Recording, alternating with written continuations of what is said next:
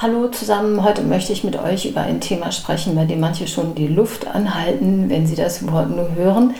Denn es geht um Beziehungsstress, also Konflikte und noch genauer darum, konfliktfähig zu sein.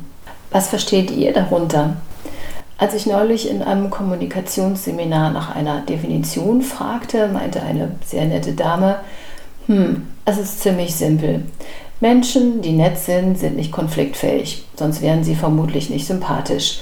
Konfliktfähig sind doch immer nur aggressive Leute, die sofort losbrüllen und die deswegen sowieso keiner mag. Würdet ihr dem zustimmen? Hoffentlich nicht. Denn konfliktfähig wären danach ja nur die Streitlustigen, die super selbstbewusst nach dem Motto vorgehen, Angriffslust ist die beste Verteidigung. Richtig ist allerdings, dass man die anderen klassischen Konflikttypen jetzt auch nicht unbedingt als konfliktfähig bezeichnen kann. Schauen wir die uns doch mal kurz an. Typ 2 zum Beispiel ist jemand, der auf Verteidigung spezialisiert ist. Das sind also Menschen, die versuchen, sich zu rechtfertigen und dabei häufig leider auch immer unsicherer werden.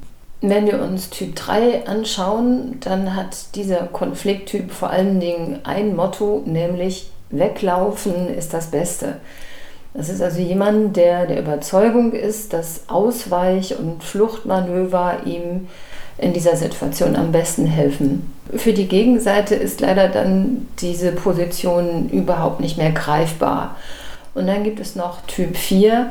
Das ist jemand, der in Konfliktsituationen versteinert. Wenn wir also in das Innere von diesen Menschen hineinschauen würden, dann würden wir jemanden erleben, der sich wie gelähmt fühlt und sich innerlich zurückzieht. Das, was äußerlich dann oft nur noch sich bemerkbar macht, ist, dass so jemand sehr schweigsam wird. Erkennt ihr euch in der einen oder anderen Verhaltensweise wieder? Ich persönlich verstehe unter Konfliktfähigkeit aber eine Haltung, bei der es darum geht, offen zu bleiben. Und wenn wir jetzt ein aktuelles Beispiel nehmen, wie zum Beispiel die gendergerechte Sprache. Also eine Sprache, die geschlechtsneutral sein will, um wirklich alle Menschen anzusprechen. Das heißt Frauen, Männer und das dritte Geschlecht. Gegendert wird vor allem an Universitäten und in Behörden. Statt Studenten spricht man dort von Studierenden und von Dozierenden statt Dozenten. In Behörden sagt man jetzt beispielsweise Wählende statt Wähler und spricht vom Redepult statt vom Rednerpult. Außerhalb des Unicampus und außerhalb von Behörden lehnen viele Menschen solches Gendern aber als total übertrieben ab. Beide Positionen sind häufig das, was man polarisiert nennt. Das heißt, es gibt nur entweder oder. Du bist dafür oder du bist dagegen. Und wenn du nicht meiner Meinung bist, bist du indiskutabel und ich rede nicht mehr mit dir. Wünschenswert wäre in solchen Situationen eine Haltung, die den anderen nicht in Bausch und Bogen verurteilt und die Kommunikation abbricht, sondern der Wille, Widersprüche auszuhalten und zu tolerieren. Wenn ich Gendern für wichtig halte, der andere es aber idiotisch findet, kann er oder sie deshalb trotzdem ein interessanter Mensch sein, mit dem ich in anderen Dingen vielleicht einer Meinung bin. Und umgekehrt genauso. Es ist ein Konfliktverhalten, das weniger angriffs- als vielmehr fragelustig ist, so wie ich das nenne, das also vom Gegenüber wissen will, warum er oder sie so denkt.